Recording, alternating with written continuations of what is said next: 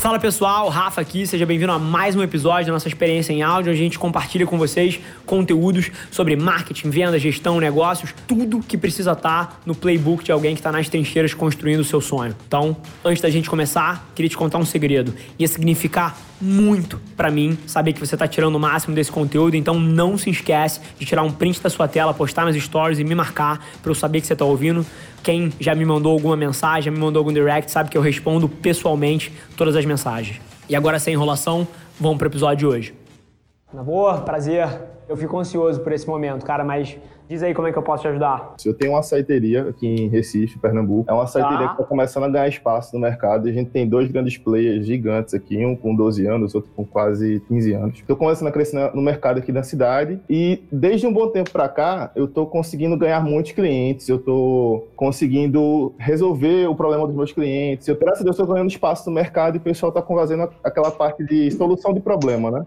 Tipo, minha empresa consegue resolver tanto quanto as outras conseguem. Sacou? Sendo que a gente tem um nome muito grande, tem um peso muito grande no mercado atual. Qual é o nome da sua empresa? Açaí Mix Boa Viagem. Sim, principal dúvida, eu já faço muito tráfego pago, escutei muito você quando você começou a falar isso, que o conteúdo orgânico estava caindo. E tipo, deixa eu só te ambientar, como é que é meu conteúdo de topo de funil? Meu conteúdo de valor que eu vejo hoje é mandar o food porn, aquela comida bem suculenta, aquela comida que, tipo, vai chamar a atenção do meu cliente, tá? Depois ele vai entrando no funil, aí eu vou tentando mostrar quais são as promoções do dia, até ele provar meu produto e assim tentar fazer transformar o cliente recorrente. Coloco ele na minha base de clientes, no meu CRM, ele começa a receber minhas mensagens, minhas ofertas sonares. Assim, desde que eu vi muito seu conteúdo, até na comunidade da Velar mesmo, tá fazendo e tá, graças a Deus, gerando retorno. Legal. Que eu tô vendo que a atenção das pessoas, não sei se é impressão minha ou não, ela tá caindo muito também no YouTube. E eu queria ver, tipo assim, qual é o seu entendimento sobre isso, se vale a pena fazer tráfego pago no YouTube, naqueles cinco segundos iniciais, se a minha comunicação também está correta, se eu tenho que fazer de fato esse conteúdo de valor que é o food porn, que acho que é um modo de eu conseguir cliente. E outra coisa que eu tenho muita dúvida é, tipo, qual a estratégia correta a se fazer? Se é o certo, eu botar mais gente no topo do funil, ou se é aumentar a recorrência, 50% 50% nisso, eu coloco 80% 20%, recorrência dando mais, então eu coloco 80% lá, pareto normal, sendo que, tipo, ao meu ver, eu tenho meio que síndrome do impostor, né? Eu tô fazendo o negócio certo, mas eu tenho, tipo, acho que tô fazendo merda. Aí eu queria sugar todas as informações, Fechado. acumular e crescer mais no negócio, cara. Boa, deixa eu te perguntar, você vende mais no salão ou você vende mais via delivery? Salão. Salão? No salão, tá. isso. Cara, eu vou te dar algumas respostas que talvez você não esperava aqui, tá? Porque eu sei que muitas vezes o que as pessoas me associam é com estratégia de marketing, de publicidade, conteúdo, social, essas coisas. Mas no fim do dia eu sou um operador de negócio também, né? Eu tenho, hoje em dia, eu devo estar com alguma coisa perto de 150 funcionários nas minhas empresas todas somadas. E eu acho que você já está muito na frente de 90% das pessoas que você concorre na parte de marketing. Assim, no teu mercado, assim, conteúdo de Instagram, food porn vai funcionar, tem outras coisas que vão funcionar, mas eu não acho que isso é gargalo para você. Então, assim, cara, risca isso da tela, continua só fazendo o que você tá fazendo, sem dúvida nenhuma você tá no caminho certo ou entendendo as nuances disso. Agora, duas outras coisas. Você falou de YouTube. Antes de pensar em YouTube e em ads no YouTube, eu fiz a pergunta do delivery. Por quê? Eu não acredito que tenha uma relação custo-benefício fantástica para você criar um canal de YouTube sensacional. E nem fazer mídia de forma muito aberta na plataforma, porque você é um business local, né? Você é um business cara, que deve ter um raio de atuação ali de 5 km, de 10 km no máximo quando você fala de delivery. 2 km deve ser o teu pareto aí, 80% das pessoas devem vir de 2 km pela tua loja. Tendo isso em vista, uma das campanhas que eu mais gosto, mais gosto, do YouTube é quando você faz remarketing em vídeo com base no que as pessoas pesquisaram no buscador. Essa é uma das campanhas que eu mais gosto, pouquíssima gente faz isso, que é, por exemplo, que a pessoa que no Google vai lá e busca açaí em boa viagem, delivery de açaí em boa viagem. Quem pesquisa isso no Google, muito provavelmente para você fazer Google Ads no motor de busca, você vai pagar um CPL, um CPC caro por clique ali dentro, porque é uma palavra que deve ser competitiva. Agora, você consegue pegar essa mesma palavra e mostrar um vídeo no YouTube e o, e o CPM parece caro, o CPC parece caro, mas é muito mais barato do que você brigar pela palavra no buscador.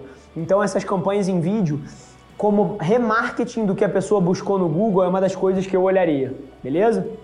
Então, primeira coisa. Agora, eu procuraria outras formas também de exposição de mídia.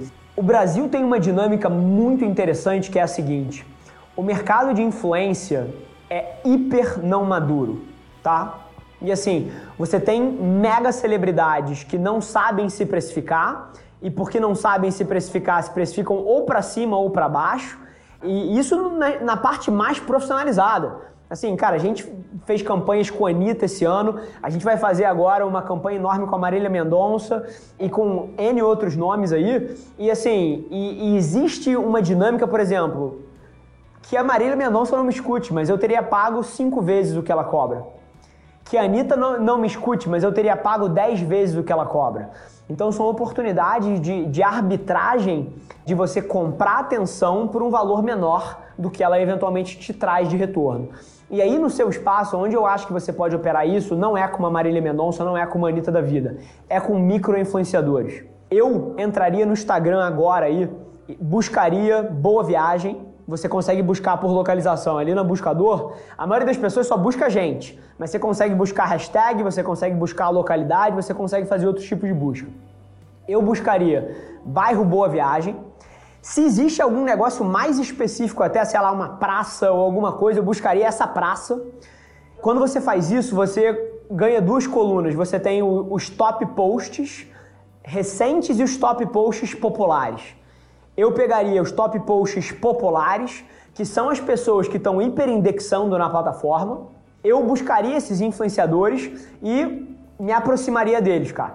Você trocar um açaí por semana com uma pessoa dessa que tem 12 mil seguidores, 7 mil seguidores, 3 mil seguidores, mas é mega influente na sua região, em troca dele expor o teu produto, cara, é um deal fantástico. Absolutamente fantástico antes de eu investir até em Google e etc., eu buscaria essas pessoas na sua região que são desproporcionalmente influentes e, cara, e proporia algum tipo de parceria para esses caras em troca de exposição de mídia. Um açaí seu que você vende por 15 reais, ele não custa 15 reais para você. Ele custa 3, 5. Então, se você para para pensar, se você dá um açaí por semana para o cara, você está dando 60 reais em benefício para ele, só que esses 60 reais de benefício para ele te custam 12. E a exposição de mídia que ele vai te dar por 12 reais, teoricamente, valeria 1.200. Então, olha a, a, o tamanho da oportunidade que tem aí. Eu, sem dúvida nenhuma, eu trabalharia nessa parte. Mas agora, a resposta que eu te daria, brother, que você não perguntou, mas eu tenho certeza absoluta que transforma o teu negócio, não está na parte de conteúdo. Ela está na parte de atendimento. Assim, eu me tornaria obcecado nesse período de Covid, tem uma versão disso, e num período pós-Covid tem uma versão disso também. E, por exemplo, cada pessoa, cara, parece muito trabalho, mas o boca a boca que isso gera é bizarro. Cada pessoa que pedisse alguma coisa, eu daria uma forma de personalizar essa entrega de alguma maneira, de você com a sua própria mão escrever um bilhetinho numa nota de papel. Você já faz isso, mas sem dúvida nenhuma você não faz na profundidade que eu acho que você deveria fazer. Pegar o nome da pessoa pelo pedido, procura essa pessoa no Instagram, vê a foto dela, vê o que ela gosta e, sei lá, vamos supor que você abra a foto de uma menina que acabou de voltar de férias em, sei lá, na Praia do Futuro, no Nordeste. Vou dar um exemplo aqui bizarro. E você foi lá, você viu a foto dela, você viu que ela foi para a Praia do Futuro. Cara, no seu bilhetinho eu escreveria, pô, espero que você consiga aproveitar esse açaí ou esse suco que você pediu, enquanto você sonha com uma próxima viagem para a Praia do Futuro. Lindas fotos, grande beijo. Assim, é esse nível de carinho, de personalização que eu acho que as empresas deveriam começar a entender que dá para você fazer isso em escala. E eu não falo isso de uma postura de tipo assim, ah, faz aí e pô, se vira, é impossível de fazer, mas eu tô fazendo uma frase bonita para isso virar um vídeo. Não. Eu respondo centenas de DMs por dia com o meu tempo, cara. Eu gravo vídeo de 4 minutos para pessoas que eu nunca vi na vida para ajudar eles a, a, passarem por isso. Eu faço calls com pessoas, que, igual a gente está fazendo agora, de 15, 20 minutos, assim, que em teoria não me geram retorno nenhum pro meu negócio. Quando você olha essa minha alocação de tempo, ela não faz sentido. Não faz sentido eu estar no call com você. Não faz sentido econômico financeiro para minha empresa. Não faz sentido. Mas é justamente o fato de que isso aqui não faz sentido que faz fazer sentido. Não faz sentido econômico ele estar tá ali. Da mesma maneira que não faz sentido econômico você perder três minutos vendo a, a viagem que essa menina fez. Mas o fato de que você ganha essa profundidade, o fato de que você dedica esse momento para gerar um carinho especial, cara, é o que gera o retorno inteiro na equação. Essa desconexão entre o lógico e o ilógico que vai fazer, cara, essa pessoa tirar uma foto disso e postar na rede social dela. É o que vai fazer essa menina falar disso para 19 amigas enquanto elas estão fazendo um hangouts hoje tomando uma cerveja à noite. E são esses momentos de over-deliver que eu acho que a maioria das pessoas, na busca por pragmatismo e eficiência, acabam não fazendo e deixando muita grana na mesa. Pô, velho, muito obrigado. Realmente, esse, é, com esse nível de profundidade, eu nunca tinha pensado, porque para mim é uma todo, coisa muito todo... fora, assim, velho. Todo mundo quer criar um sisteminha básico e rápido que automatiza um negócio e que faz o negócio ganhar escala, mas na hora que você faz isso, você perde o valor inteiro. É igual as empresas que, quando fazem e-mail marketing, mandam o, o nome da pessoa ali. tive uma discussão fodida com minha equipe de conteúdo semana passada sobre isso.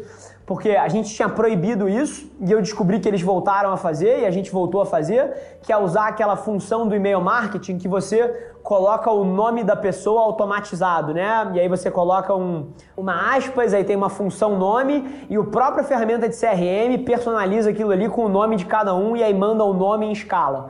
Mas ninguém é burro. Assim, todo mundo sabe que aquilo ali não foi você que escreveu com a sua própria mão e mandou individualizado para minha base, que sei lá, tem 187 mil pessoas na minha lista de e-mail. As pessoas sabem que eu não escrevi 187 e-mails com a minha mão, é impossível. E aí, na hora que você tenta enganar a pessoa ou cria algum sistema que automatiza um negócio e finge uma personalização, cara, você queimou o valor inteiro. Então, assim, todo mundo quer buscar uma máquina que escala alguma coisa, que ganha eficiência para tentar parecer personalizado. E na minha visão, na hora que você faz isso, você perdeu o valor inteiro. Se possível, Rafa, uma última pergunta, assim, que, Manda é, lá. que é a minha dúvida maior hoje sobre a decisão de estratégias para captação de clientes, que é praticamente aumento de faturamento, né? Ticket médio, ou você aumenta a base ou você aumenta a recorrência. Então, tendo em vista que eu te falei, que a gente conversou, o que é que você acha mais importante para mim? Eu olhar o KPI, olhar o churn e com base no churn eu ver se é mais interessante aumentar minha recorrência, aumentar o topo do funil ou meter 50-50, ou então no que está dando certo a gente colocar para dentro. Assim que eu acho que isso é muito interessante, cara vou te dar duas formas de pensar, tá? Você precisa descobrir qual é a versão que funciona para o seu negócio. Todo negócio é diferente, mas agora eu te digo uma coisa: raros são os negócios que não têm um economics onde seja mil vezes melhor você ganhar profundidade do que alcance. São raros. Então, assim, 90% das empresas se beneficiam de ganhar profundidade com os seus clientes ao invés de alcance. Então, a resposta assim, sem dúvida nenhuma passa por você passar a vender 18 açaís para alguém que compra um só por dia. E é nessa desconexão e na discordância no meu próprio discurso que eu acho que eu gero a reflexão que você precisa. Eu não acho que, apesar de eu saber que ganhar profundidade é o caminho, eu não acho que você precisa abrir mão do outro. Eu não acho que é um debate de ou, eu acho que é um debate de e. Como é que você faz os dois ao mesmo tempo? E aí, por exemplo, na parte de ganhar novos clientes, essa estratégia de influenciadores que eu te falei, assim, eu tenho certeza que isso vai gerar retorno para você em aquisição de novos clientes. Certeza absoluta. E aí, a maneira que você vai ganhar profundidade é tendo um baita produto e um baita atendimento, um baita carinho com cada pessoa que compra de você. Eu não acho que é uma dinâmica de ou, eu acho que é uma dinâmica de e. Mas se você precisasse escolher, sem dúvida nenhuma eu iria para a profundidade ao invés da escala. Mas você não precisa escolher. Você precisa é gastar tempo suficiente para entender como é que você pode fazer os dois juntos. Cara, muito obrigado. Sem sombra de dúvidas, foi um esclarecedor total assim para o meu negócio e para o que eu quero fazer agora, a partir dos próximos meses. Muito obrigado, te admiro pra caramba. Todo sucesso para você, saúde, muito, tudo de bom para você, cara, para você e pra sua equipe. Pra gente, Heitor, prazerzaço e bicho, nos próximos dois, três meses aí, cara, me manda por DM como é que isso tá funcionando, como é que tem evoluído, novos desafios, vamos trocando aí, conta comigo. Com certeza, cara. Muito Show? obrigado. Valeu, Rafa. Valeu. Tamo junto. Esse foi mais um episódio da nossa experiência em áudio. E como eu já falei, eu adoraria saber que você está gostando do que a gente está compartilhando por aqui. Então não esquece, se você está tirando valor desse conteúdo, ia significar o um mundo para mim, que você tirasse um print da sua tela, postasse no Stories me marcando e aproveita para ir na sua plataforma favorita também e deixar um rating de cinco estrelas e um comentário lá, ajudando a gente a construir essa comunidade tão vibrante que move o Brasil para frente através do empreendedorismo e que fala desse Brasil que dá certo. É um prazer ter vocês comigo e a gente se vê no próximo episódio do podcast.